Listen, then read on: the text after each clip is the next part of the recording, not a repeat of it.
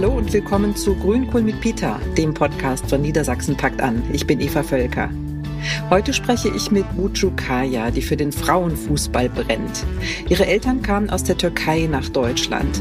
Die 35-Jährige hat als Sportpädagogin ihre Leidenschaft zum Beruf gemacht. Sie erzählt über ihre glückliche Kindheit im Zentrum von Hannover, wo sie als kleines Mädchen einen Fußball im Puppenwagen spazieren gefahren hat. Sie erzählt auch über ihre Zeit in der U19-Nationalmannschaft der Türkei und darüber, wie das Projekt Sport als Chance der Per Mertesacker Stiftung Mädchen aus Einwanderungsfamilien stark macht. Herzlich willkommen zu Grünkohl mit Peter mit Buchu Kaya. Schön, dass du da bist. Hallo. Buchu, beim Kinderfußball spielt man ja gerne, glaube ich, auch mal Fangen zum Warmmachen. Wir machen jetzt ein kleines Frage-Antwort-Spiel. Was ist dein Lieblingsgericht? Ähm, ich stehe total auf Nudeln, aber ich würde, glaube ich, Lasagne favorisieren. Okay. Was ist dein Lieblingswort? Das benutze ich einfach so oft. Mega. mega, also einfach mega Einfach so alleine oder mega groß, mega schön? Mega, ähm, was weiß ich. Oft eher positiv, ähm, aber auch gerade wenn ich so meine Mannschaften ähm, betreue und oder trainiere, fällt es mir oder immer mega Spielzug oder hast du mega gemacht.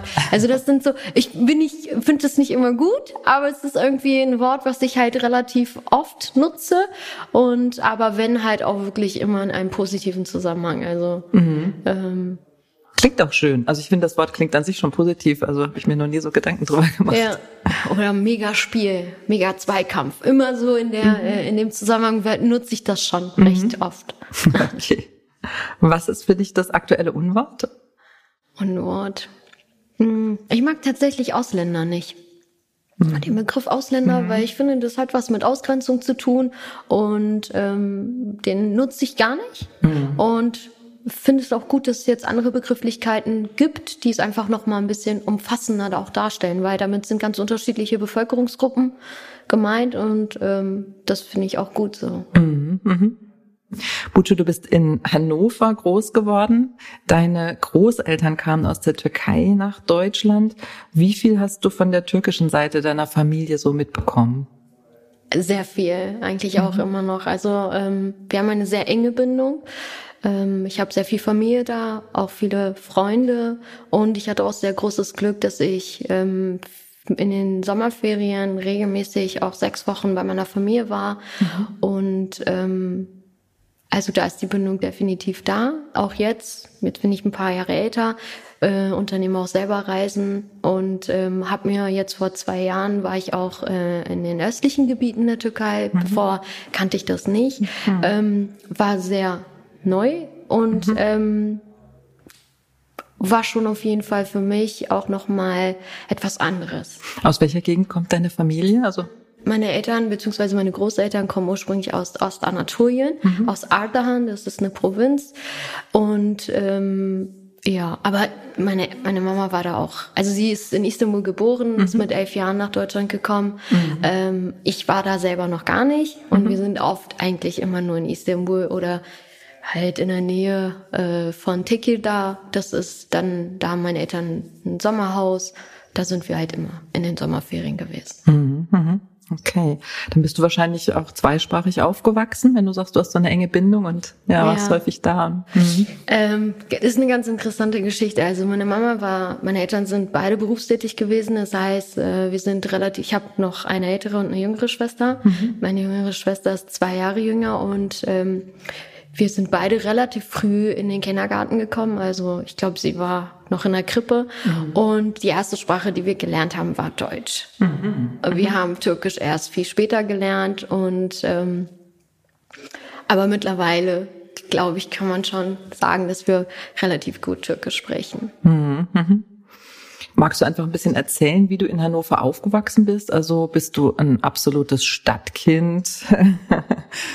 Ähm, ja, ich bin auch hier wirklich äh, in der Altstadt. Also mhm. haben wir die ersten sechs Jahre gewohnt, also mhm. oder meine ersten sechs Jahre und ähm, kann mich nicht mehr ganz so viel dran erinnern, aber dass das alles sehr zentral war, wir immer alles gut zu Fuß erreichen konnten, das äh, habe ich noch so ähm, das fällt mir dazu noch ein. Ansonsten, ähm, ja, Hannover, also ich bin gebürtige Hannoveranerin und äh, ich mag die Stadt sehr, weil sie einfach sehr vielfältig ist mhm. und auch sehr grün. Das finde ich mhm. auch immer, also ist für mich persönlich auch sehr wichtig. Und ähm, ich habe in Garbsen angefangen, Fußball zu spielen. Also mhm. das ähm, und äh, habe dann natürlich zu dem Verein ein ganz eng, äh, eine ganz enge Bindung gehabt.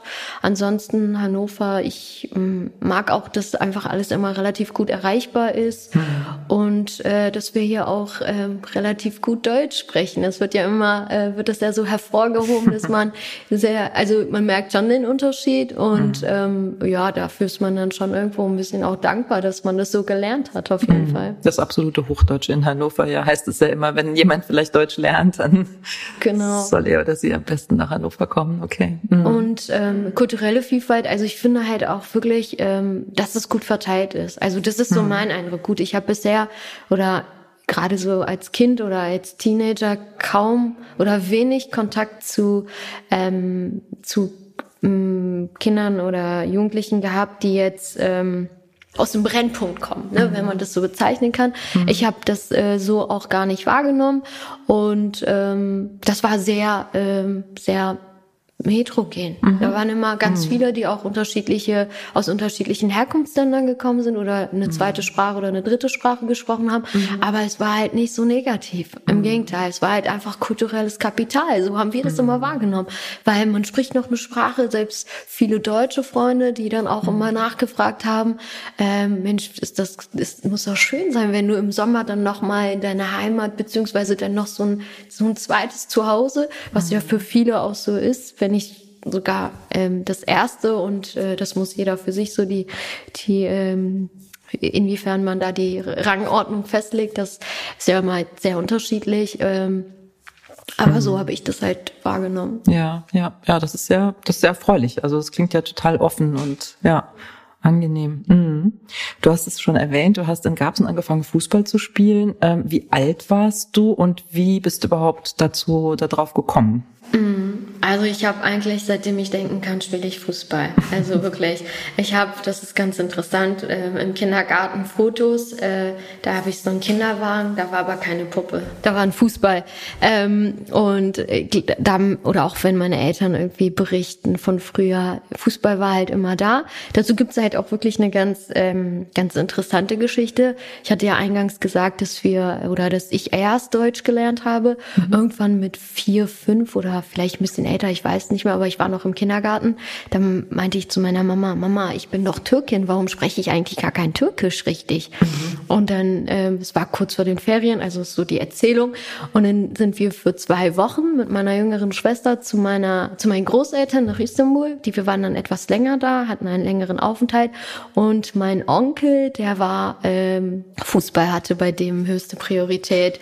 Und ja, der hat mich dann tatsächlich dazu verleitet. Ich war so das Maskottchen. Ich bin immer, er hat mich immer mitgenommen, seine Teamkollegen, ich die Kleine und dann halt irgendwie gut, also blonde Haare, blaue Augen, war auch nicht so typisch. Mhm. Und ähm, und es war und danach, als ich dann wieder zurück in Deutschland war, dann habe ich mit acht Jahren irgendwie hat dann, äh, auf, weil ich das auch unbedingt wollte, hat mich meine Mama auch zum bei, bei einer Jungmannschaft angemeldet. Da habe ich mhm. erstmal das ausprobiert, mhm. habe dann aber auch, ich weiß nicht, wie danach gab es einen Schulwechsel von der Grundschule auf die OS. Mhm. Dann haben wir das nicht mehr, ähm, dann habe ich da aufgehört Mhm. Und ich meine, mit elf oder zwölf habe ich dann angefangen beim TSV Havelse zu spielen. Mhm. Und dann ging es da halt auch schon, äh, ja, das war eine reine Mädchenmannschaft. Mhm. Wie war das für dich am Anfang mit den Jungs? War das irgendwie komisch?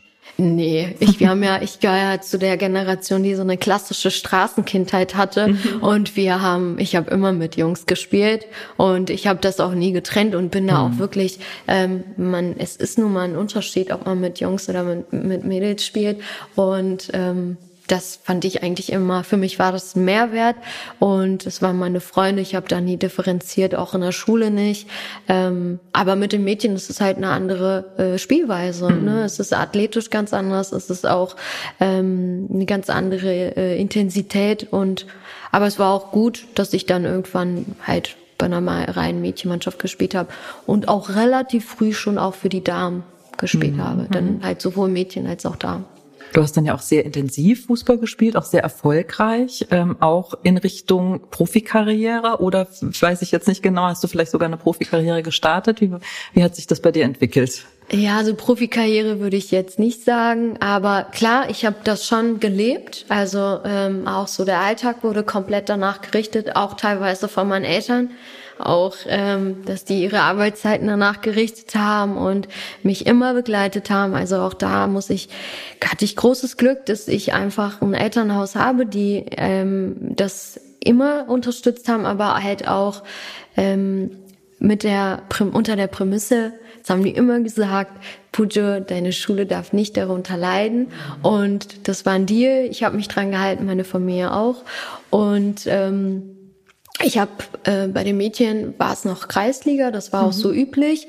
Und bei den Damen kann man schon sagen, dass es da auf jeden Fall gut. Bei den Mädchen hatte ich noch so einen ganz kleinen Exkurs Richtung Nationalmannschaft. Ich habe mit 16 mhm. Jahren für die türkische U19 gespielt, wow. hatte vier bis vier Länderspiele oder so. Mhm. War eine sehr spannende Zeit für mich, mhm. weil auch da, das war so der Zeitpunkt, wo ich ich hatte immer so ein einfaches Bild, sag ich mal, von mhm. der Türkei. Ich kannte ja nur das Westliche, sag ich mal. Das, wo es allen gut geht, wo es keine kulturellen Unterschiede gibt, wo es finanzielle, ähm, ja, man ist immer davon ausgegangen, die leben ja alle so wie meine Freunde und die mhm. kamen halt aus relativ guten Elternhäusern, die finanziell gut aufgestellt sind, wo die Bildungsaspirationen hoch sind. Mhm. Ja, aber ne, bei der türkischen Nationalmannschaft waren das alles Mädchen, die aus dem Osten kamen mhm. und da waren ganz andere Familien Familienstrukturen. Also, mhm. also ländliches Gebiet eher so. Ja, vor allem auch so, ähm, ja, was gehört also auch äh, ja der sozio oder mhm. sozioökonomische Hintergrund der Familien, aber auch ähm, auch ethnische Unterschiede. Das mhm. war mir nie bewusst. Für mhm. mich waren alle Türken irgendwie. Mhm. Aber dass es da ethnisch-religiöse mhm. Unterschiede gibt, wie zwischen Sunniten, Schiiten, Aleviten und alles, das, mhm. oder dass es auch christliche Türken gibt, okay. das, das war mir gar nicht so bekannt. Und ähm, das habe ich bei der Nationalmannschaft nochmal richtig erlebt. Ähm, auch so einen kulturellen, so ein so ein kulturelles, ähm, ja, es war auch erstmal ein Schock für mich, weil es doch so, weil ich das nicht so ganz greifen konnte. Mhm. Ähm, die Freunde, die ich da hatte, die waren, haben, hatten denselben Lebensentwurf oder einen mhm. ähnlichen. Ja. Und das war mhm. halt schon ganz anders gestrukturiert. Okay. Mhm. Und ähm, das war auch zum Beispiel ein Punkt für mich, wo ich gesagt habe, ich will das Land anders kennenlernen. Ich will mhm. das ganz, also richtig kennenlernen. Dann habe ich mit 16 Jahren angefangen. Klar, Türkisch konnte ich mittlerweile, aber nicht so, dass ich äh, also mit der Literatur, mit der mhm. Kultur. Das war nochmal für mich so ein, äh, wo ich gesagt habe, okay, mhm. ich möchte das lernen. Ich mhm. habe angefangen, türkische Bücher zu lesen, Romane, mhm. wirklich am Anfang mit einem Wörterbuch. Mhm. Habe auch großartige Unterstützung von meinen einheimischen Freundinnen bekommen, weil die mir immer türkische Briefe geschrieben haben. Mhm. Und ähm, es war für mich halt auch nochmal ganz wichtig, einfach, weil heute, wenn oft so die Situation aufkommt und ich mich vorstelle, oh, du bist eine Türkin, dann hast du manchmal schon so, dass du merkst, okay, ach, die wird eh kein, wird nicht so gut Türkisch sprechen können. Ich will jetzt nicht sagen, dass ich super Türkisch spreche, aber dass ich schon auf jeden Fall einfach mir was erarbeitet habe, was ich auch gut finde und wichtig mhm. finde. Und das kam ja total, ähm, also wie du es jetzt beschreibst, aus dir selbst raus. Also mit mit 16, ne, hast du dann und auch aufgrund dieser Erfahrung, ja, da haben deine Eltern jetzt nicht irgendwie dich dahin gebracht oder so. Stichwort Eltern und Fußball, was mir dazu immer einfällt. Also wenn wir noch ein bisschen zurückgehen, als du klein warst, Fußballeltern können ja manchmal auch ganz schön peinlich sein, glaube ich. Das habe ich bei meinen Kindern so ein bisschen mitbekommen, als die im Verein gekickt haben. Ja, also ich habe, ähm, das ist ganz interessant. Meine Mama war zwar, so hat das immer unterstützt, war auch oft da, aber nicht so regelmäßig wie mein Dad und der hat sich immer sehr zurückgehalten. Mhm, okay. Das war, wir hatten viel Blickkontakt, der hat mich das war mein größter Fan, das kann ich glaube ich wirklich so sagen. Der war auch immer sehr stolz, das hat man auch immer, das hat er so schon nach außen auch immer so ausgestrahlt, aber der hat das nie kommentiert. Mhm. Der hat der hat mich nie irgendwie vor anderen, äh, sowohl vor der Mannschaft oder ähm, auch wenn ich irgendwie mal den Ball nicht richtig abgegeben habe oder der hat, wir haben uns nach dem Spiel, da hat er immer ganz klar so seine Meinung dazu geäußert und auch Kritik ausgeübt, was auch vollkommen in Ordnung war, aber er hat es nicht so gemacht, dass ich mich da unangenehm, also dass ich mhm. mich da unwohl fühle. Mhm. Ähm, also du hast vorhin ja erzählt, ähm, du warst in der U19 National Nationalmannschaft der Türkei, ähm, also sehr weit oben. Was hat dich dann irgendwie dazu veranlasst, ähm, dann nicht weiterzugehen? Das war ein bisschen schwierig, weil das war gar nicht, äh, dafür war ich direkt gar nicht verantwortlich. Das war leider so, dass der türkische Fußballverband, ähm, ich habe eigentlich hätte ich für die U17 spielen müssen, aber es oh. gab gar keine U17, okay. deshalb wurde ich für die U19 ja. ähm, habe ich gespielt mhm. und und das heißt, du warst zwei Jahre jünger als deine teilweise, Mannschaftskollegin. Teilweise, ja, wow. ja teilweise, ja. Ähm, hatte aber auch noch zwei, ähm, eine Spielerin sogar, die aus dem Verein, wo ich gespielt habe, aus Havelse, dann auch, die auch sehr erfolgreich war und auch danach noch das weitergemacht hat. Aber zu dem Zeitpunkt ähm, gab es keinen Mädchen-Frauenfußball mehr. Mhm. Also da gab es einfach strukturelle, äh, einen strukturellen Umbruch, würde ich mal so sagen. Und du sprichst jetzt von der Türkei. Genau, mhm. von der mhm. türkischen, mhm. äh, vom türkischen Fußballverband, mhm. so dass das für mich wirklich ein kleiner Exkurs war. Darum sage ich das auch immer so, weil es war, es waren ungefähr anderthalb bis zwei Jahre. Okay. Ähm, mhm. Aber ich weiß nicht, also ich habe danach gleich, ich habe ja in Deutschland weitergespielt mhm. und auch da, ich habe angefangen äh, bei den Damen zu spielen und habe ähm, bis, glaube ich, Niedersachsenliga. Also mhm. wir sind da auch wirklich alle zwei Jahre aufgestiegen mit der Mannschaft mhm. und ähm, das war auch eine tolle Zeit. Mhm. Also da blicke ich sehr, sehr gerne zurück, weil mh, mm, ich hatte eine Trainerin mhm. und ähm, eine sehr gute Trainerin, aber die auch sehr, die auch auf menschlicher Ebene halt, das hat halt einfach funktioniert. Mhm. Ich habe sehr viel mitgenommen, aber sie hatte auch einen enormen Einfluss auf meine Persönlichkeitsentwicklung und ähm, deshalb ist es auf jeden Fall für mich eine ganz tolle Zeit. Aber mhm. irgendwann kam dann so der Punkt mit 20, 21, dann hatte ich so angefangen mit dem Studium, habe Abi gemacht und ähm, habe dann auch in Göttingen einen Studienplatz Aha. bekommen mhm. und ähm, das war dann einfach nicht vereinbar mit den mhm. Zeiten. Mhm. Drei, vier Mal die Woche trainieren. Ich Klar. bin auch nach Göttingen gependelt erstmal mhm. und da musste ich mhm. eine Entscheidung treffen. Klar. Und was hast du studiert? Und Sport, äh, mhm. wobei Mono BA Soziologie mit Sport als Nebenfach. Also mhm. es ist äh, Sport als Hauptfach und nee, Soziologie als Hauptfach und Sport hatte ich als Nebenfach. Ah, okay. Und BA Bachelor. Also, genau, mhm. genau. Ja. Mhm. mhm. Ist ja eigentlich eine ungewöhnliche Kombi. Wie ist das gekommen? Mhm.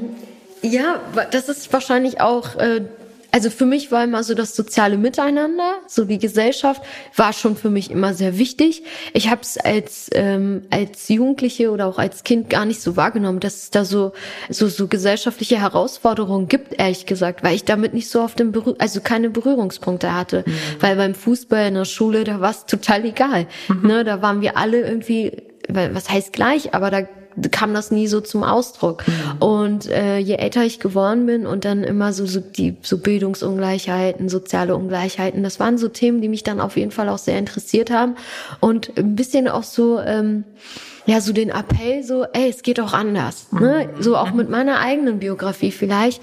Ähm, meine Eltern, gut, mein Vater, der hat zwar studiert, aber der hat äh, nicht als äh, seinen Beruf als Lehrer ausgeübt. Aber meine Mama, die hat auch, ähm, also das sind keine Akademiker, so, also es sind Menschen, die einfach erwerbstätig waren, mhm. die ähm, ganz, ganz wichtige kulturelle Werte hatten, die mhm. auch, sie waren super liberal und mhm. auch immer alles abgestimmt und aber trotzdem gab es ganz klare Grenzen und Regeln. Mhm. Mhm. Und ähm, und das, was ich dann zu dem Zeitpunkt immer, oh, Migrationshintergrund, das ist immer so negativ. Das wurde immer so negativ dargestellt. Mhm. Und auch mit Sport. Ich habe noch, ah, da gab's so, äh, wenn ich dann immer so mir die Statistiken angucke, das ist schon traurig, wenn man mal schaut, wie viele Mädchen und Frauen mit Migrationshintergrund am organisierten Sport teilnehmen. Mhm. Zu also ne, das ist jetzt auch schon wieder ein paar ja. Jahre her. Ja, oder und, besser gesagt, wie wenige, ne? Also, ja. ja. Mhm. Mhm. Oder ja. dass ähm, ein Prozent weibliche Trainerinnen sich ehrenamtlich äh, engagieren. Mhm. Ein Prozent, also mhm. dann, mhm. das, das sind so Sachen, damit wollte ich mich einfach auch ich wollte mich damit, glaube ich, auch ein bisschen wissenschaftlich auseinandersetzen. Mhm. Ich wollte auch so ein mhm. bisschen mal das auch verstehen. Mhm. Nicht nur einfach, das sind jetzt so Zahlen. Wie kommen diese Zahlen überhaupt zustande? Wer sind mhm. diese Menschen, die, welche Daten werden erhoben? Wie wird das ausgewertet? Solche Sachen halt, auch so mhm. diese statistischen Hintergründe. Das war, glaube ich, so ähm, auch einfach ein Grund, warum, was mich dazu veranlasst hat, Soziologie zu studieren. Mhm. Das, das heißt, Entschuldigung, du hast dann selbst auch so Feldforschung gemacht, Befragungen äh, unter, keine Ahnung, Jugendlichen in wo auch immer, in Niedersachsen. Äh, ja. Genau. Ich habe ähm, während des Studiums ich habe meine Bachelorarbeit über das Thema Partizipation türkischer Migranten im Sport geschrieben, mhm. habe da auch ähm, sowohl das Sportverständnis und die Sportentwicklung in der Türkei, weil auch mhm. das für mich wichtig ist. Wie mhm. ist es denn in der Türkei? Mhm. Gibt, weil man spricht immer, ach, so große Unterschiede und klar gibt es Unterschiede, aber der Sportunterricht, da gibt's auch, dass der anders verant also dass der schon anders gestrukturiert ist und so, das mhm. ist klar. Mhm. Aber trotzdem äh, gibt es da auch Gemeinsamkeiten. Mhm. Und ähm, aber auch das war für mich interessant, wie mhm. ist auch äh, der auch der gesellschaftliche, die gesellschaftliche Wahrnehmung mhm. vom, also auch das Bild der Gesellschaft, insbesondere wenn Frauen und Mädchen Sport treiben. Mhm. Und mittlerweile haben die auch eine ganz äh, einen Spielbetrieb, wo sie auch mhm. ganz normal gegen andere Mannschaften spielen. Also die mhm. Frauen, da gibt's auch die erste, die zweite Liga, kann man nicht mit Deutschland vergleichen oder mhm. mit europäischen Ländern. Aber mhm. es ist so langsam, baut sich da was auf. Mhm. Und ähm, ich bin auch selbst ins Feld gegangen, sag ich mal, und mhm. habe auch ähm, ja, narrative Interviews habe ich geführt, also halt wirklich komplett offen und mhm. dann im Nachfrageteil dann nochmal, mhm. äh, wo man die Möglichkeit hat, ähm, Fragen zu stellen. Mhm. Also den Menschen, äh, deinen Interviewpartnerinnen, Gesprächspartnerinnen ähm, Gelegenheit gegeben, einfach zu erzählen, so, ja. Mhm. Genau, nicht wenig einschränken, also ne, wenig intervenieren, sondern mhm. einfach mhm. ähm, und dann vielleicht mhm. auf bestimmte Sachen nochmal eingehen. Mhm. Total spannendes Thema, finde ich. Und ja, auch toll, dass du ja dann so auch mit deinen sprachlichen Fähigkeiten und allem deinem ganzen Hintergrund äh, da glaube ich auch ja einfach eine sehr gute Interviewpartnerin bestimmt warst oder Interviewerin warst vielmehr. Ähm, du hast eben den Schulsport erwähnt, wo es auch tatsächlich viele Gemeinsamkeiten gibt, jetzt zum Beispiel zwischen Deutschland und der Türkei. Wie ist es mit dem Vereinswesen? Also das Vereinswesen wird ja häufig so als urtypisch deutsch so dargestellt. Stimmt das? Du meinst jetzt hier in Deutschland, in Deutschland die Genau. Mhm. Ja, ja. Im Vergleich zur Türkei. Mhm. Ja, also man muss da wirklich schon differenzieren. Ich habe jetzt in der Türkei natürlich so große Vereine kennengelernt. So wie das bei den Kleinen ist, das weiß ich so gar nicht, kann ich nicht so viel zu sagen. Aber so, das sind schon Top-Teams oder Top-Clubs, so wie da sind natürlich ähnliche Strukturen da. Ähm, bei den beim Schulsport Gemeinsamkeiten meine ich einfach, es gehört zum Lehrplan. Mhm. Auch die haben Sport mhm. und auch da gibt es halt, ähm, da wird der Sport oder die ganzheitliche Entwicklung der Kinder gefördert. Vielleicht nicht vielleicht etwas anders, aber es ist auf jeden Fall gegeben. In den, hier in Deutschland finde ich die Vereinsstrukturen manchmal sehr, mh, mm, die Kapazitäten fehlen, um gruppenspezifische Angebote zu machen. Mhm. Also was meine ich damit? Ganz einfach, wenn ich jetzt zum Beispiel junge Mädchen und Frauen habe, die ähm, denen religiöse Werte sehr, sehr wichtig sind, mhm. dann muss man bestimmte Voraussetzungen erfüllen, wie mhm. zum Beispiel, dass man einfach eine Übungsleiterin hat. Ja, ne? statt einem Mann. Ja. Genau. Mhm. Dass man auch wirklich sicherstellt, dass diesen Raum oder diese Halle kein Mann betreten darf. Mhm. Dass man vielleicht sogar eine Betreuung für die Kinder organisiert, damit sie halt an diesem Sport teilnehmen können. Das ist schwer, mhm. sowas dann auch zu gewährleisten. Das ist mir klar. Ansonsten die Vereinsstrukturen, ähm, also es sind Menschen, die das ehrenamtlich machen, mhm. ganz oft. Mhm. Ich bin, ich gehöre jetzt zu den wenigen Menschen, die es hauptberuflich machen, mhm. aber was das an Zeit und Mühe und äh, diese Leidenschaft, die sie da wirklich, aber die meisten, die sind berufstätig, sie haben eine eigene Familie mhm. und ähm, das ist nicht immer ganz so einfach, das alles zu bewerkstelligen. Ja. Und ich finde, der Verein, insbesondere der Sport, der kann immer sehr viele integrative Leistungen erfüllen. Mhm. Der kann das machen. Mhm. Aber es ist nicht immer ein Selbstläufer. Mhm. Ne?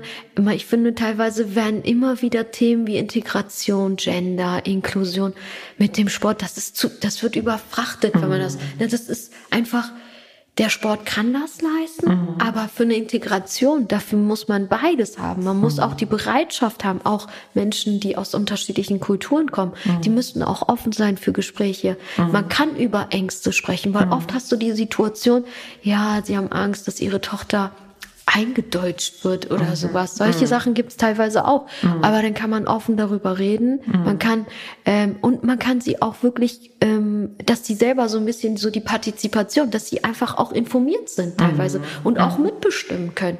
Ne? Natürlich muss man, man kann jetzt nicht, die können jetzt nicht die Trainingseinheiten oder so, aber wenn irgendwelche Veranstaltungen sind, dass sie oder wenn man mal ein Fest organisiert, da genau auf ne, da braucht man Eltern, da Ja. braucht man die Bereitschaft. Aber vielleicht früher schon Mhm. äh, ins Boot holen, wenn irgendwelche kulturellen Sachen anstehen, wie zum Beispiel Ramadan. Mhm. Nicht, ey, fastet, kann keinen Sport machen. Mhm. Ja, aber mal in die Tiefe gehen, mal nachfragen. Ja, aber wenn die Familie das so macht und das Kind das so möchte, Mhm. dann muss man das auch respektieren. Ja. Ob man das jetzt gut findet oder nicht, das ist was anderes. Aber Mhm. Ja. letztendlich ist es eine Entscheidung und die muss man auch respektieren. Also Offenheit von beiden Seiten. Ja. Auf jeden Fall. Mhm. Ja. Du hast äh, vorhin ziemlich zu Anfang ähm, das auch so ein bisschen betont, dass du ähm, in deiner Jugend, glaube ich, dann eine Trainerin hattest und vorhin hast du auch gesagt, irgendwie, dass es so ganz wenige äh, weibliche Übungsleiterinnen im Mädchen- und Frauenfußball gibt. Ähm, was hat das für dich bedeutet, also dass du deine Trainerin hattest? Ja, also äh, ich, ich sag mal so, es, gibt ja auch Lehrer, die immer so eine Lieblingsschülerin haben. Ich glaube, ich will da jetzt nicht zu nahe treten, aber ich glaube schon, dass es, dass das auf beiden Seiten auf jeden Fall. Ich, gut, ich war halt auch eine Spielerin, die ähm, relativ kom unkompliziert war, glaube ich, auch so, als, so vom Wesen her. Für mich war es zum Beispiel auch eine ganz große Ehre, wirklich, als ich das erste Mal mit ihr auf dem Platz stand, als Mitspielerin. Ah. Ne, meine Trainerin war natürlich deutlich älter. Sie hat äh, zwei Töchter, die eine ist ein Jahr älter als ich, die andere ein bisschen jünger. Also einfach nur um die Altersstruktur so so ein bisschen ähm, im Hintergrund zu haben. Und das war, ich, also die hat mich halt, das, was sie gemacht hat, einfach das, was sie auch uns vermittelt hat, das hat mich schon imponiert so. Und ähm, gut, sie äh, hat das halt auch, ich finde schon sehr leistungs... Ähm, orientiert gemacht. Klar, wir hatten immer sehr viel Spaß, aber wir waren auch sehr erfolgreich. Und ähm, und das war schon für mich. Also ich bin, je höher man spielt, ist leider so, ne, werden es immer weniger Frauen. Also es sind, ne, wenn man mal so schaut, in der Bundesliga beispielsweise bei den Frauen, sind es eigentlich überwiegend ähm, Herren, die als Trainer da fungieren. Und, ne, und das, das ist halt äh, auch Wobei jetzt ganz interessant, die türkische Nationalmannschaft hat eine Frau, aber auch so die deutsche ja auch. Das, ich finde es auch gut. Ich würde jetzt nicht immer sagen, das muss so sein, weil ein Mann kann genauso die gleichen Qualitäten bringen und äh, ist auch nochmal was anderes. Aber ähm, ich persönlich war fand es gut. Ich hatte auch männliche Trainer, aber ich habe mit der Trainerin, ich habe angefangen mit 11, 12 und die war eigentlich durchgehend. Also da war schon auf jeden Fall auch so eine soziale Beziehung. Ja, also auch anscheinend so persönlich, dass einfach so ein bisschen die Chemie gestimmt hat. Ja, auf jeden Fall. Und das kann man sich ja sicherlich eben auch als Mädchen mit einer Frau leichter identifizieren als mit einem Mann. Ja, ja das stimmt schon. Ja. Ansonsten jetzt mal von dieser Frage äh, Trainerin abgesehen, bist du damit zufrieden, wie sich der Frauenfußball in Deutschland so in den letzten, sagen wir mal, zehn Jahren entwickelt hat? Ja, es geht. Also äh, wenn man jetzt mal so auf Länder wie Spanien oder ich fand jetzt auch in den letzten drei, vier Jahren die Niederlanden fand ich sehr stark. Und bei, beim, beim deutschen Fußball oder beim Frauenfußball fehlt mir so ein bisschen, dass da alles zu, ähm, ja, dies Individuelle fehlt. Ich weiß jetzt nicht, ob ich äh, das gut trans, äh, trans Transportieren? transportieren kann. Ähm, was meine ich damit? Also es ist so diese individuelle Klasse. Du hast halt, die sind alle super top ausgebildet, weil- vielleicht schon zu gut ausgebildet, aber dieses Kreative, dass da mal eine Spielerin dann ist, die einfach mal spielentscheidend ist durch eine Aktion, durch eine einzelne Aktion. Und ähm, auch einfach mal dieses ähm, Unkonventionelle. So ein bisschen zu sehr Mannschaft, vielleicht zu viel Mannschaftsgeist? Ja, ist, ist klar, muss auch sein, ist auch wichtig, aber du merkst halt einfach zum Beispiel ähm, auch so diese Dribbelstärke, einfach mal durch, einfach mal vier Leute stehen lassen. Das hast du bei den Deutschen ganz wenig, das hast du bei, bei den Spaniern, wenn die wir mal kurz auf Barcelona zu sprechen kommen, die jetzt auch Champions League leider nur den zweiten Platz gemacht haben, aber die sind alle auf dem Top-Niveau und die können alle einfach mega gut dribbeln und äh, fintieren und alles. Und das ist so, bei den Deutschen ist das halt einfach ähm, sehr viel mit Kopf, ne? alles sehr gut durchdacht und alles. Aber da fehlt mir manchmal halt auch einfach mal dieses ähm, ja, einfach mal was machen, was keiner erwartet. Dieses Experimentelle vielleicht, Kreative und ähm, genau, das sind so. Aber ansonsten, Deutschland hat natürlich äh, eine super Liga, muss man auch sagen. Vielleicht ein bisschen eintönig. Wolfsburg ist da schon immer Ja. ziemlich vorne und äh, hat wenig Widerstand oder bekommt wenig Widerstand. Jetzt Bayern München rückt da so ein bisschen nach. Aber man merkt halt auch, was der Verein einfach auch investiert. Ne? Mhm. Das ist dann nicht nur finanziell, sondern aber natürlich primär finanziell. Die sind auch, die holen auch ihre Spieler dann aus dem Ausland, Topspieler mhm. mhm. und verpflichten die. Ja. Okay, dann gehen wir jetzt mal ein bisschen weg vom Profifußball. Du bist ja jetzt als Sportpädagogin hier beim Projekt Sport als Chance der Per Mertesacker Stiftung tätig. Für wen ist das Projekt gedacht? Also primär ist das Projekt wirklich für Kinder ähm, aus sozial Kinder und Jugendlichen aus sozial benachteiligten Familien, ähm, die einen Migrationshintergrund haben oder eine Lernschwäche haben. Mhm. Also es ist schon eine spezielle Zielgruppe. Mhm. Aber auch da sind wir offen. Mhm. Wenn Kinder kommen, sie mitmachen möchten, wir grenzen niemanden aus. Aber das ist schon so der Hauptschwerpunkt, wo wir sagen, weil das sind Kinder, die genau diese Unterstützung brauchen. Auch diese Kombination zwischen Fußball, Lernförderung, weil bei uns geht's nicht um Leistung. Mhm. Natürlich wollen wir auch gewinnen. Mhm. Und wir wollen auch unsere, wir wollen sie auch gut ausbilden. Ne? Mhm. Wir wollen ihnen auch wichtige spielerische Sachen vermitteln, Techniken oder ähm, so. Aber es geht natürlich auch viel mehr um diese soziale Integration durch den Sport. Wir mhm. nutzen den Fußball als Medium, um einfach unsere Kinder zu erreichen mhm. und sie auch nachhaltig zu binden. Mhm. Wir haben die Kinder von der ersten bis zur zehnten Klasse begleiten wir sie. Und das sind also wie, was wir da mit mit denen gemeinsam teilweise auch da so erleben. Das heißt, die Pubertät, der erste mhm. Freund oder die Freundin, auch Familie, familiäre Unterst oder wenn mal ein Todesfall oder so ist. Das sind ja mhm. Sachen, die du ab, die du auffangen musst, ähm, wo du wirklich viel mehr die Familienstrukturen kennenlernen musst, wo mhm. du in die Lebenswelt der einzelnen Kinder eintauchen musst, um überhaupt da dann auch wirklich ähm, entsprechend handeln zu können. Teilhabe durch Sport ist ja auch ein ganz wichtiges Thema beim Bündnis Niedersachsen packt an. Kannst du so ein bisschen mal aus deinem Alltag äh, erzählen? Also wie sieht für dich so ein äh, typischer Arbeitstag aus, ganz praktisch? Ja, gerne. Also ähm, wir sind schon immer ziemlich viel in den Projekten. So ein Projekt äh, gliedert sich immer so durch ähm, so, wir haben so drei wichtige ähm, Bausteine, sage ich mal. Wir starten erstmal mit einem Mittagessen. Das heißt, wir essen erstmal zusammen warm. Danach haben wir eine Stunde eine Lernförderung, wo wir wirklich immer auf ähm, auch das, was die Kinder gerade, ne, wo sie Unterstützung brauchen. Manchmal sind es Hausaufgaben, manchmal ist es eine Klausurvorbereitung. Ähm, das machen wir eine Stunde und dann eineinhalb Stunden Training. Das ist so der Projektablauf. Mein Tag, der startet natürlich deutlich früher. Ich muss mir natürlich vorher schon überlegen, was mache ich im Training. Dann gibt's natürlich Elternbriefe, die man schreiben muss. Oder auch, wir haben für jede Projektgruppe haben wir auch eine WhatsApp-Gruppe, einfach weil man so die Eltern auch viel besser erreichen kann und auch die Kommunikation ist dadurch deutlich leichter. Ansonsten neben dem ganzen Projektablauf ähm, sind wir halt auch immer bemüht, Förderanträge zu stellen, auch Fördergelder zu generieren, also mhm. beziehungsweise durch die Anträge, dass man einfach auch Fahrten, Auslandsfahrten dann mhm. nochmal mitfinanzieren kann. Mhm. Und so ähm, Fußballcamps zum Beispiel, oder? Mhm. Natürlich. Mhm. Ähm, oder wir planen jetzt mit den großen Mädchen, äh, mit der also mit der C-Mädchen fahren, wollen, fahren wir jetzt im Herbst nach Istanbul fliegen wir für eine mhm. Woche. Und auch da ganz viel kulturelles Programm und auch ein, ein Testspiel gegen eine türkische Profi, den türkischen Profiverein Galatasaray wow. gegen die U15. Ui, ja, da sind die Mädels auch schon echt sehr ähm, aufgeregt und ich mhm. natürlich auch. Ich bin auch großer Fan von mhm. Galatasaray. Äh, und ja, das sind so Sachen, mhm. wo wir natürlich versuchen, aber auch andere Maßnahmen oder Workshops, Projekttage wie gesagt, wir sind da sehr breit aufgestellt. Mhm, eigentlich ganzheitlich. Also was ich so gelesen habe, auch Kunst äh, gehört auch dazu genau. und genau Fahrten nach Bergen-Belsen zur KZ-Gedenkstätte und so weiter, ja. Genau. Mhm. Also das sind so ganz wichtige Sachen, die mhm. wir, ähm, die bei uns halt einen sehr hohen Stellenwert haben, weil es mhm. halt wirklich auch um diese Persönlichkeitsentwicklung geht. Und ähm, wie du gerade gesagt hast, ganzheitlich halt einfach emotional, sportlich, mhm. aber halt auch kognitiv. Mhm. Und ähm, das versuchen wir durch verschiedene Maßnahmen abzudecken. Mhm. Und ähm, auch Themen wie politische Bildung. Mhm. Ne? Wir waren jetzt, ähm, vor zwei Jahren, glaube ich, war das, waren wir in Berlin, haben den mhm. Bundestag besucht.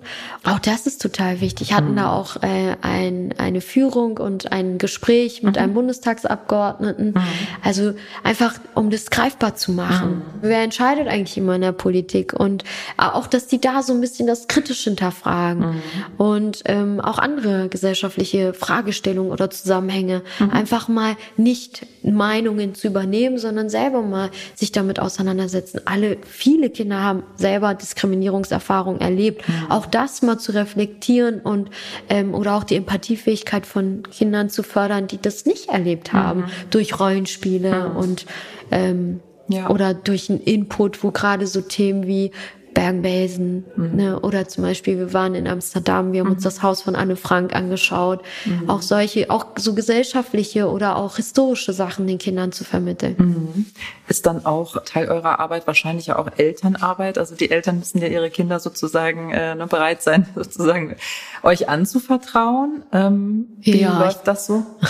Klar, am Anfang ist schon immer, da werden, mhm. kommen auch Nachfragen, mhm. gerade wenn so Ausflüge sind, aber ja. mittlerweile, da, ich glaube schon, dass die uns uns vertrauen. also das, das, anders funktioniert das auch gar nicht. Wir sind da auch, äh, wir brauchen diese Unterstützung von den Eltern auch. Allein mhm. wenn wir Auswärtsspiele haben, mhm. ganz, ganz wichtig. Jetzt auch am Wochenende. Die Eltern, die müssen teilweise auch Fahrdienst leisten. Okay. Aber mhm.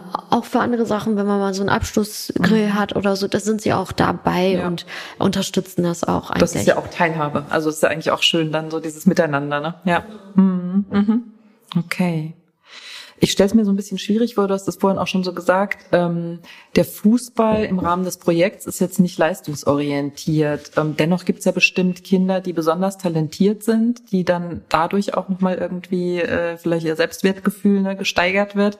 Andererseits gibt es wahrscheinlich ja weniger sportliche Kinder, für die dann, also wie kriegt ihr es dann hin, dass auch für sie der Fußball so eine ja empowernde Wirkung hat. Ja, ich glaube, das ist das ähm, Interessante am, an einer Mannschaftssportart, mhm.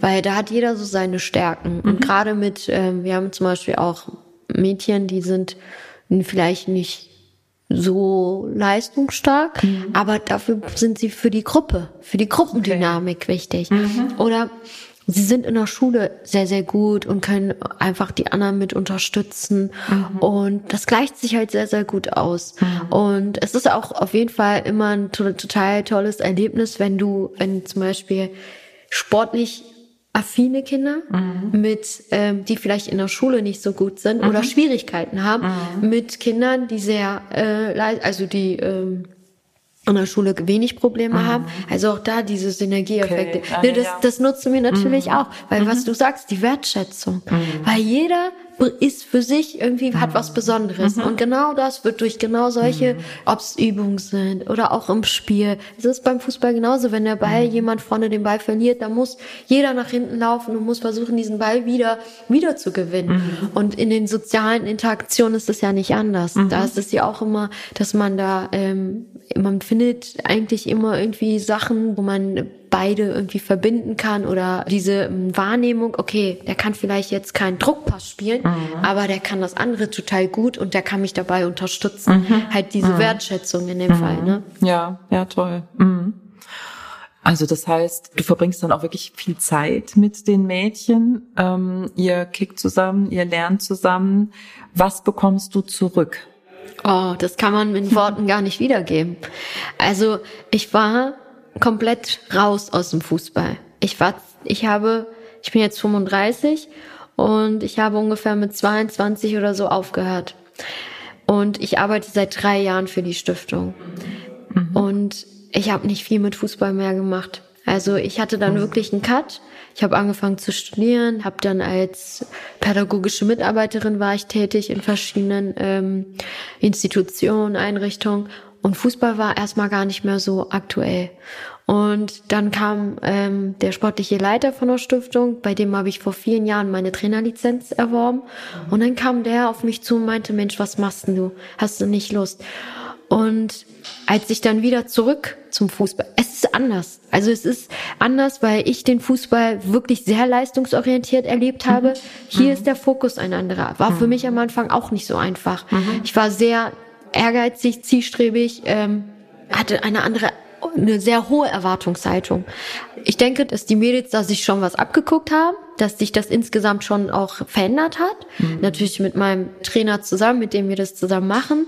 Aber es war äh, erstmal wieder da Fußball wieder eine Sporthose zu, anzuziehen und so, so Sachen oder, mhm. also es war schon erstmal wieder so sich herantasten. Klar, es war nie weg. Es war mhm. immer Teil irgendwie von mir. Und ähm, das, was ich, was die Mädels mir geben oder meine Kinder, ich sag auch immer meine Kinder, weil ich das wirklich auch so empfinde, mhm. ähm, das ist es ist einfach nur Lebensfreude. Das ist ähm, mein Job, der erfüllt mich, weil ich genau das mache, meine größte Leidenschaft mache. Und das große Glück ist einfach, dass ich das teilen kann. Mhm. Und ob es ein fünf oder ein siebenjähriges Kind ist oder eine 16-jährige. Mhm. Wir haben alle, wir wollen alle das Gleiche. Wir wollen Spaß am Fußball haben und äh, freuen uns über unsere Leistung. Und ich glaube, das ist das, was mehr geht gar nicht. Klar, der Leistungssport, den will ich auch irgendwo ein bisschen, aber das hier ist erstmal so das, was mich eigentlich momentan total motiviert, auch weiterzumachen. Mhm. Und ähm, ich sage immer, ich habe großes Glück, dass ich das auch so machen darf. Das klingt total toll. Also war es wirklich eine glückliche Führung, dass du wieder zurückgekommen bist zum Fußball, dein Comeback. Vielen Dank, liebe Gutsche, für das Gespräch. Ja, sehr gerne.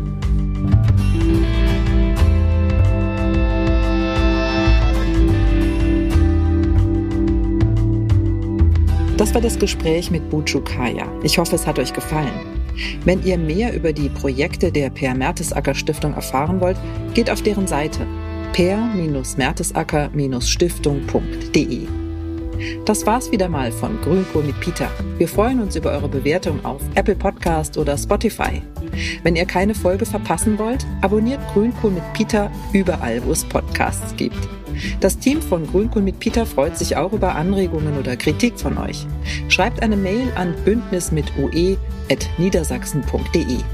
Danke fürs Zuhören und tschüss, bis zum nächsten Mal.